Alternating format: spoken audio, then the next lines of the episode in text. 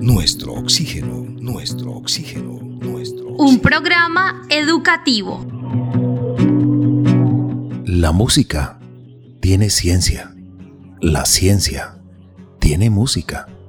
La música es arte, ciencia y también tecnología que va evolucionando.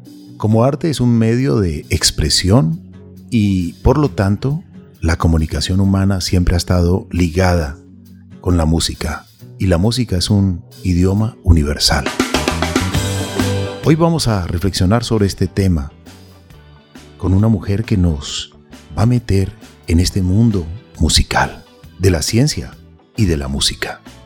Olga Penagos Isman estará con nosotros en un instante. Nuestro oxígeno. Hoy vamos a hablar de ciencia y música. ¿Qué sería de la música producida por seres humanos sin el lenguaje musical, sin las composiciones, sin las partituras? ¿Qué sería de esta música sin los instrumentos utilizados para su interpretación? ¿Qué sería de ella sin las voces que embelezan con su poesía y su belleza? Para entender cada uno de estos elementos de la música está la ciencia, la matemática y la física, que permiten la producción y la ejecución de esa música. En la música es importante la matemática y en particular la aritmética y la teoría de los números naturales. Así lo señala Citecus Pablo Cisterna, doctor en física, docente e investigador de la Universidad de México. Le damos la bienvenida a Olga Penagos Eastman para hablar acerca de ciencia y música. Bienvenida. Gracias, Marianne. Hola, Carlos. Hola a todos, qué gusto volver a estar en este programa hablando de un tema que a mí me apasiona como tantos otros, pero mi vida está atravesada por las estrellas y la música y me place mucho poder compartir con ustedes este mm, placer de, la música y empezar en un programa con, música que, que, que yo creo que la música nos gusta a casi todos y esto es un placer para mí. Gracias. Gracias Olga Penagos Eastman por aceptar la invitación. Por favor, haga usted la introducción de esta relación ciencia y música. Bueno, digamos que la música siempre ha estado inspirada eh, en el cielo y sus hermosos objetos, desde, desde la música popular cantándole a la luna y las estrellas, todos conocemos canciones famosísimas, Estrellita y bueno, tantas, hasta las más sofisticadas bandas eh, de vanguardia y electrónicas de la música reciente. Quiero aclararles que yo no soy una académica, ni en música ni en ciencias, entonces ustedes dirán, entonces, ¿para qué está en este programa? Eh, yo quiero contarles simplemente mi experiencia, porque soy una melómana afiebrada, a veces hasta pienso que no tengo pensamientos, aunque suene paradójico, sino que en mi cabeza siempre hay una canción siempre está la música. A veces ni siquiera pienso, sino que estoy todo el tiempo con música en mi cabeza. Entonces soy una melómana que ama la ciencia y que vio una relación profunda entre ambas disciplinas. Obviamente yo no es que las haya visto solamente, esto es una cosa que existe, pero, pero para mí fue como claro desde el principio, desde que empecé. Yo recuerdo que mi papá nos trajo a la casa por allá en los años 70 eh, un equipo de sonido que era estéreo, porque antes existían lo que llamaban las radiolas, que no, no tenía un gran sonido, pero cuando llevé el sonido estéreo y yo me puse los audífonos, que eran unos audífonos grandes, acolchados, yo casi me muero, yo cuando escuchaba eso. Y mi papá nos ponía eh, pues música clásica, pero también lo que se, se conocía como música brillante, que es la, la música de los ascensores y de los consultorios, pero a mí me encantaba. Entonces también quiero aclarar esto y que en la lista de la música que voy a contar acá, seguramente hay muchos temas que quedarán por fuera, que ustedes los oyentes eh, dirán, pero ¿cómo no puso esta? ¿Cómo no puso esta? Pero yo desconozco también muchos otros. Y, y también tengo como un rezago generacional, porque yo soy de una generación, digamos, más vieja, soy lo que llaman vieja guardia, y, me gusta música es de los 60, 70, 80, algo de los 90 y para mí ya, digamos que hasta ahí llegó porque ya no encuentro más, pero es una cosa personal. Em, lo que yo voy a contarles aquí no es tanto, Marían, como dijo, eh, la relación matemática estructural que tiene la música, porque como les digo, no soy una experta, no soy una académica en este sentido, sino más que todo la relación cultural que tiene la ciencia con la música, cómo ha influido en la temática de, la, de, las canciones, eh, también la, la, música como una expresión artística de lo que ocurre en la sociedad, cómo se vio influenciada por los cambios tecnológicos y por todo lo que está ocurriendo en, eh, en la sociedad. Eh, aquí podremos escuchar es, un tema que me gusta mucho como introductorio y que sincretiza lo que estoy diciendo de una agrupación alemana que se llama Kraftwerk, que el tema se llama Pocket Calculator, que es como calculadora de bolsillo. Y me parece muy especial porque un, un grupo alemán que componga una canción que se llame Calculadora de bolsillo, pues nos puede sonar gracioso, pero eh, esto muestra cómo la música está eh, unida con la tecnología y la ciencia, porque estamos hablando de una agrupación de los años 70 y recuerdo cuando llegaron las primeras calculadoras y eh, que antes eran seguramente muy grandes y ya después tener una calculadora de bolsillo era todo un avance tecnológico. Entonces este tema eh, es muy especial, suenan las teclas de la calculadora y, y hacen como una pequeña musiquita eh, en ellas y, aunque tiene una, unas letras muy básicas, la melodía es especial y bueno, esto más o menos introduce un poquito nuestra charla.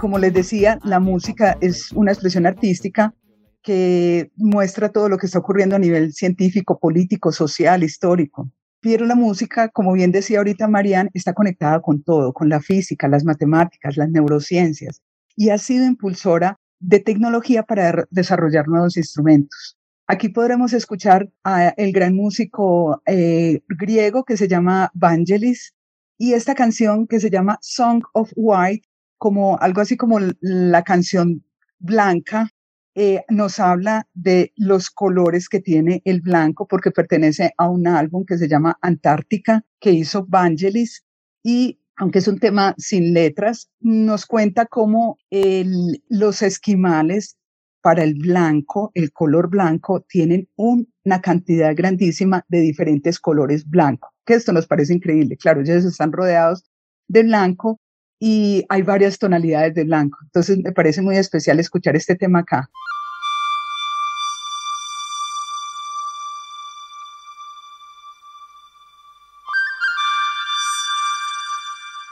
La música, digamos que nace con el ser humano. Se cree que antes de, de que empezáramos a hablar, ya estábamos haciendo música. Y estamos hablando de hace 100.000 años, mucho antes de que empezaran las migraciones de los primeros grupos humanos que dejaron África. Es una manifestación cultural universal. Y aunque se ha dicho que no se sabe muy bien por qué empezó a existir la música, cuál es la función biológica que tiene la música, parece que no tuviera ninguna. Y digamos que eh, es como un adorno de la humanidad eh, realmente la música sirvió para que las personas, después de cazar un mamut o todo lo que hubieran hecho, en su momento se sentaran al final del día alrededor del fuego a cantar y a bailar. Y esto lo que hacía era una amalgama de comunidad, que se juntaran entre varios. Digamos que esto crea una red social, una red de solidaridad y esto sí tiene una implicación de supervivencia esa reunión alrededor del fuego cantando y bailando hacía que hubiera más hermandad y digamos que esto ayudaba a que un grupo humano o una tribu tuviera más prevalencia que otras. Por eso yo diría que la música sí tenía una función casi que biológica en el desarrollo humano. Al principio, ¿con qué tocaban? Con huesos, troncos de árboles, una caña, hasta el mismo cuerpo servía para tocar, haciendo golpecitos en, las piernas, en el estómago, o sea, con lo que hubiera. Aquí podremos escuchar un tema que me parece precioso de una agrupación inglesa que se llama Death Can Dance, algo así como La muerte puede bailar. El tema se llama Wilderness y se oye precioso como si fuera el medioevo, lo van a escuchar y les va a gustar.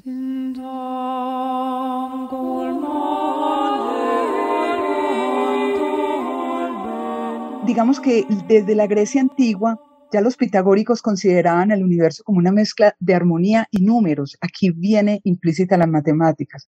Los planetas, según ellos, emitían sonidos.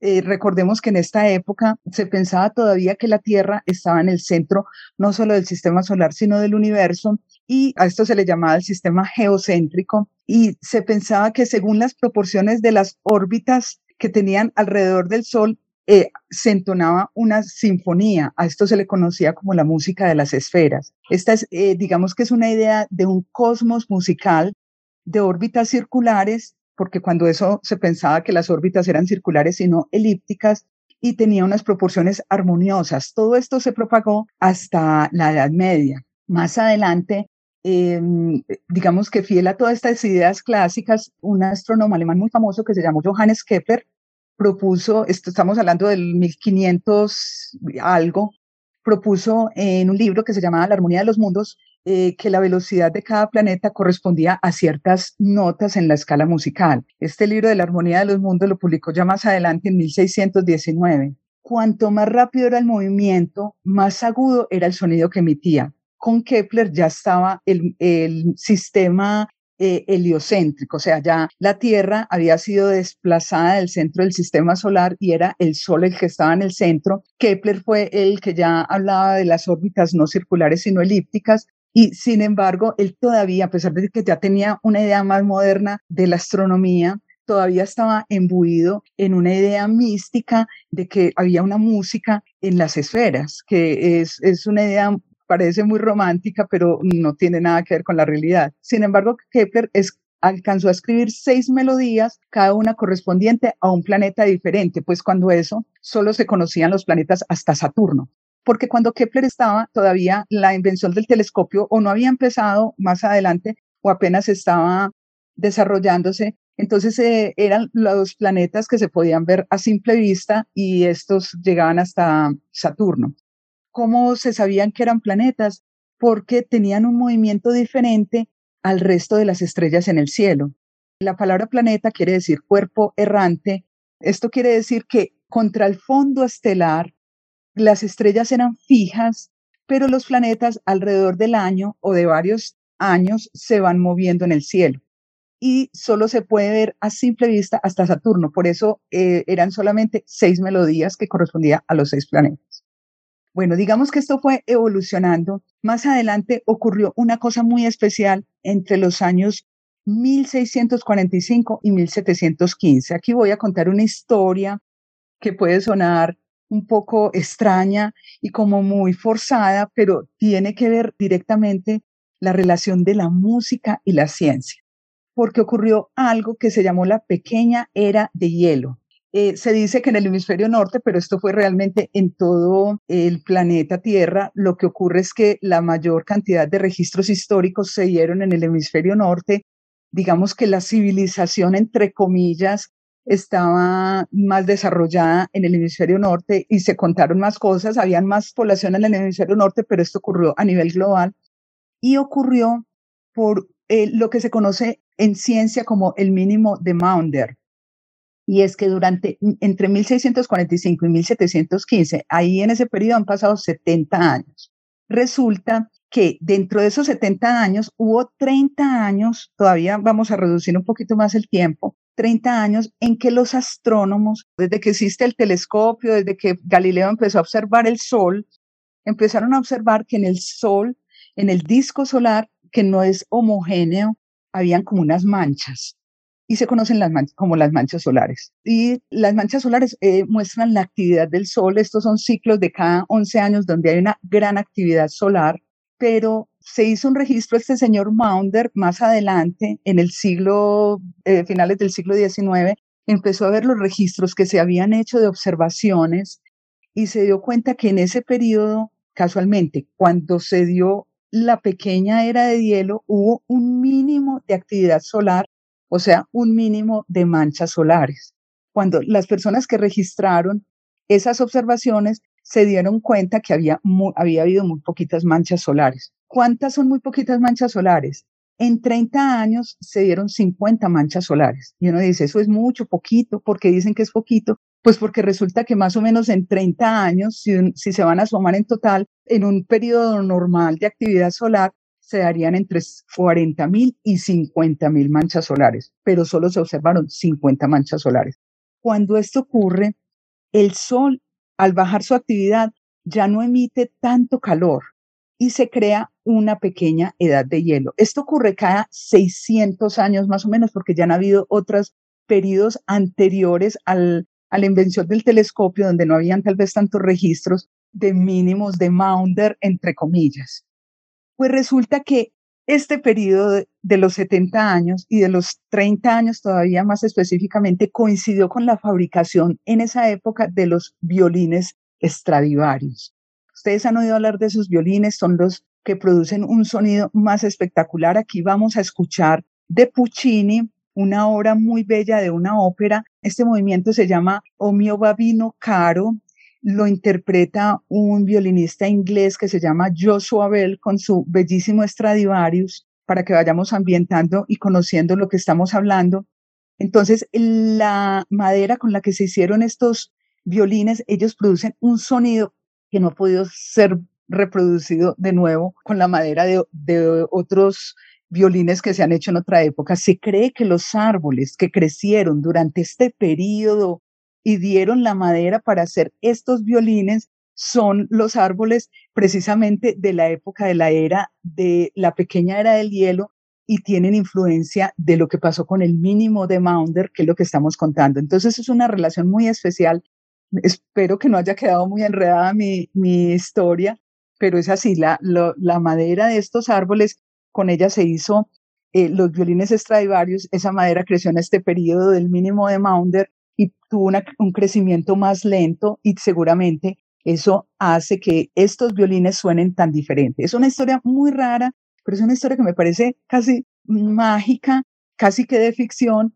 Eh, realmente esto no se ha podido comprobar, pero alguien lanzó la teoría y casualmente encajan las cosas. Es muy especial.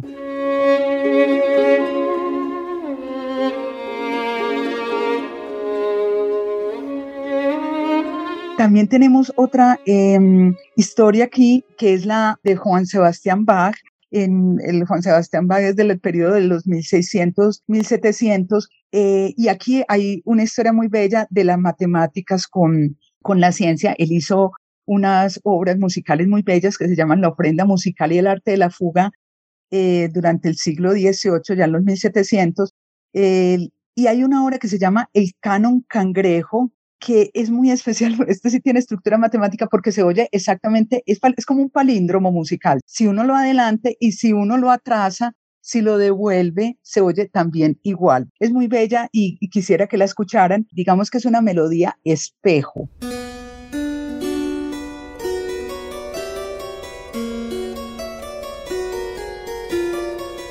También quiero contarles de una pareja de hermanos que se llamaban Caroline y William Herschel. A los que somos estudiosos de la astronomía siempre nos han hablado de William Herschel como el descubridor del planeta Urano. Yo les contaba que hasta Kepler solo se conocía hasta Saturno. Entonces, ya con telescopios, ya estamos hablando del siglo XVIII y, el siglo XIX, Herschel tenía uno de los telescopios más grandes, sino el, el más grande de la época. Él y su hermana, Caroline, eran constructores de telescopios y ya con esto pudieron descubrir al planeta Urano. Pero ellos eran muy especiales porque eran además músicos. Caroline era soprano y William Herschel compuso de las melodías más bellas que yo he escuchado. Él pertenece al periodo de la música que se llama como el periodo clásico, que es en el que están incluidos Mozart y Haydn. Entonces pueden escuchar, por ejemplo, la Sinfonía número 8 en C menor de William Herschel, esa sí se le atribuye a él directamente, es muy hermosa. Caroline también cantaba y entre los dos hicieron, hicieron grandes descubrimientos, por ejemplo, además de Urano, eh, que lo hizo William Herschel con la ayuda de Caroline, ella descubrió eh, solita de unos eh, cometas, creo que fueron como seis cometas, clasificaron estrellas, ella clasificó muchas estrellas, completó catálogos de estrellas Entonces son, es la relación de, aunque la música, la sinfonía número 8 no nos diga nada de, de astronomía ni de ciencia, ellos como personas sí nos dicen mucho.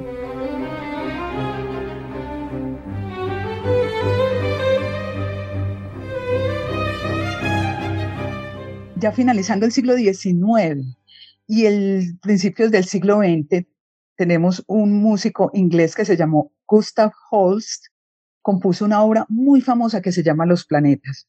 Esta obra se hizo entre 1914 y 1916 y fue presentada en 1918. Es una suite para orquesta eh, y se considera un poema sinfónico muy de finales de ya la época del romanticismo alemán. Y aquí habla, aunque tenga el nombre de planetas, no está hablando en sí de los planetas, que, sabemos que son estos cuerpos en, el sistema solar, sino que estaba hablando de las deidades de la mitología grecorromana.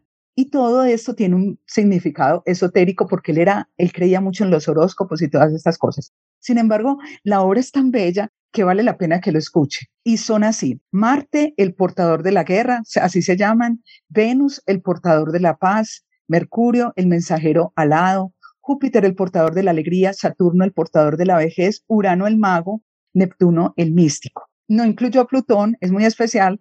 En esa época, pues todavía Plutón era considerado planeta. Ya sabemos que después del 2006, que se reunió la Unión Astronómica Internacional, decidieron que Plutón no debía ser considerado un planeta, sino un cuerpo menor.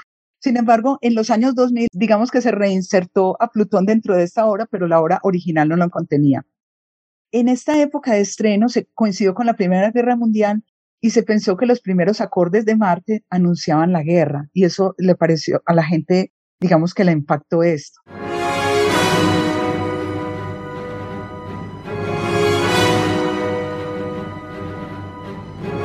También otros grupos ingleses, por ejemplo Black Sabbath y Rainbow, también han estado influenciados por esta obra de Holmes.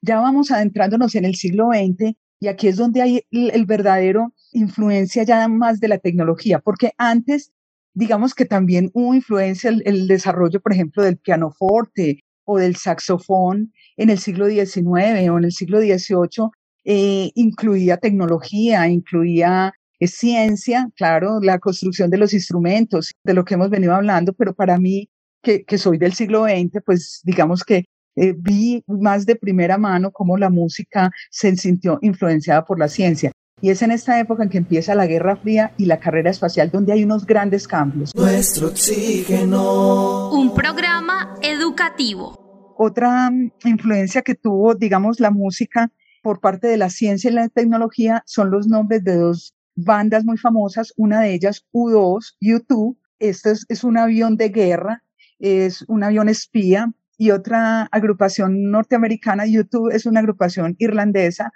eh, otra, esta es una agrupación norteamericana que se llama los B52, que es una agrupación genial, divertida de la época del New Wave. Em, el B-52 era un avión terrible de guerra también, creado en, en, precisamente en 1952. Y, o sea, estos son aviones de la Guerra Fría, son aviones que estaban diseñados para cargar bombas, para asustar a la gente o para hacer espionaje, como ocurrió con el, con el U-2 ya en los años 80 tenemos otras agrupaciones como Europe con el famoso tema The Final Countdown, es el conteo final en donde cuentan en esta canción que van a hacer un viaje a Venus, que van a despegar desde la Tierra, se van a ir varios en esta nave. Aquí tenemos ya, estoy entrando un poco al final, las carátulas famosas como Pink Floyd, eh, una famosa carátula de, su más famoso álbum de 1973, El lado oscuro de la luna, The Dark Side of the Moon, eh, que muestra el famoso prisma que descompone la luz en los colores del arco iris, que fue lo que hizo Isaac Newton en 1667. Y Pink Floyd, además, toda la corriente vanguardista que llevó a la psicodelia eh, pueden escucharlo, yo creo que no se necesita fumarse nada, realmente uno se sienta a escuchar a Pink Floyd y, viaja por el espacio. Otra gran carátula de álbum, cuando las, los álbumes salían en acetato y eran carátulas grandes, hoy en día ya no existen ni las carátulas porque la gente ya no compra casi ni siquiera los CDs, pero hay una carátula muy bella, otra que pueden buscar, es de una agrupación inglesa que se llama Joy Division y el álbum se llama Placeres Desconocidos, Unknown Pleasure, y muestra eh, la gráfica de un pulsar, que es una estrella eh, moribunda,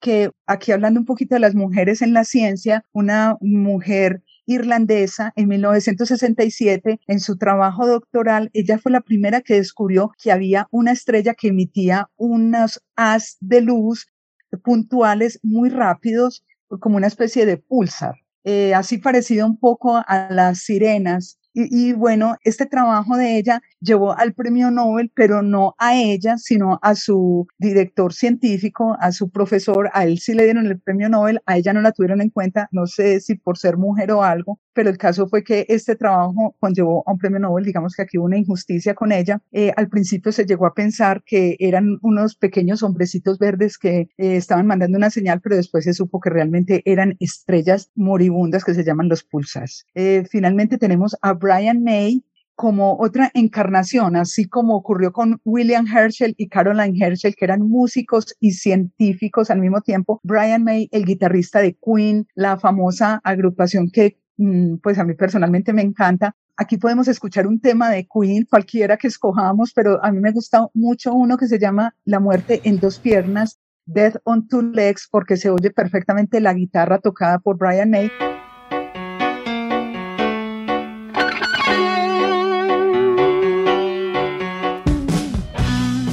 Brian es astrónomo. Él cuando entró a formar parte de Queen ya estaba estudiando astronomía, pero obviamente Queen lo empezó a absorber y él dejó de lado por el momento eh, su profesión y bueno, empezó a dar conciertos, se volvió multimillonario, supongo, y a viajar por todo el mundo. Y solamente después de 37 años es que se pudo graduar, acabó su carrera, hizo su tesis de doctorado. Eh, en el 2008 se graduó, a él le habían preguntado por qué no había seguido ejerciendo su profesión mientras eh, estaba con Queen y él dijo, pues creía que un músico y artista no podía ser al mismo tiempo científico, pero me equivoqué. Sí se podía, él lo es. Digamos que era una forma muy inglesa de pensar que no se podía y es una forma muy occidental. No, es que usted o es músico o es científico, o es artista o es científico y no, ambas cosas se pueden mezclar perfectamente. Podemos escuchar aquí también el tema New Horizons, Nuevos Horizontes de 2015,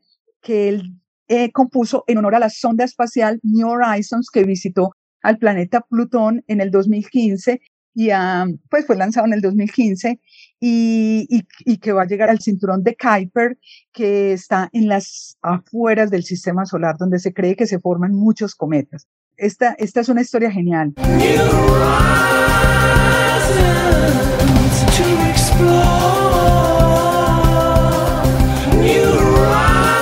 Tenemos una agrupación canadiense que se llama, se llama Rush, hizo un tema a un agujero negro, el primer agujero negro que se descubrió en 1964 que se llama Cygnus X1. El Cygnus quiere decir el cisne, la está en la constelación del cisne. Ellos hicieron dos álbumes, el uno se llama Cygnus X1 libro 1 El viaje, el otro se llama Cygnus X1 libro 2 Los hemisferios y cuenta la historia de un explorador en su nave que se acerca cada vez aún más a al agujero negro Cygnus X uno y es atrapado por él. Las últimas palabras de él antes de despedazarse en el agujero negro son, el sonido y la furia ahogan mi corazón, cada nervio es despedazado. Claro, al entrar al agujero negro es despedazado, eso se llama el fenómeno de espaguetización. Finalmente, en el libro 2, en el álbum 2, el explorador logra sobrevivir eh, se pasa al otro lado del agujero negro, se encuentra en el Olimpo, donde están los dioses. Allí está el dios Apolo y Dionisio, que representan el orden y el caos, y él llega, había una lucha entre el orden y el caos, y él llega a formar el equilibrio. Este explorador finalmente lo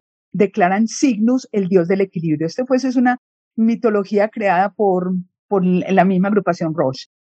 Pues muy interesante y al mismo tiempo fascinante escuchar estas historias de Olga Penagos Isman, divulgadora de astronomía, diseñadora gráfica, una mujer maravillosa que siempre nos enseña sobre este mundo maravilloso de la astronomía y la ciencia, hoy a través de la música. Olga, pues se nos ha terminado el tiempo. Le deseamos a usted lo mejor de lo mejor y queremos tenerla nuevamente en el programa. Sabemos que se nos han quedado todo un listado grande de temas, pero sigamos disfrutando la música. cómo conectarnos con usted para seguir hablando de estos temas de ciencia, de música, de astronomía. Bueno, mi cuenta es Penagosolga 2019 en Instagram e Itzmanolga en Twitter. Voy a cerrar este programa con una reflexión de un músico eh, muy conocido en, en un género musical que de muy pequeño él dice odiaba la ciencia en la escuela secundaria. Se preguntaba a sí mismo, ¿tecnología? ¿Ingeniería? ¿Matemáticas? ¿Por qué iba a necesitar esto? Solo me daba cuenta de que la música era también sobre ciencia, tecnología, ingeniería y matemáticas, todo en uno. Mickey Hart. Noche astronómica.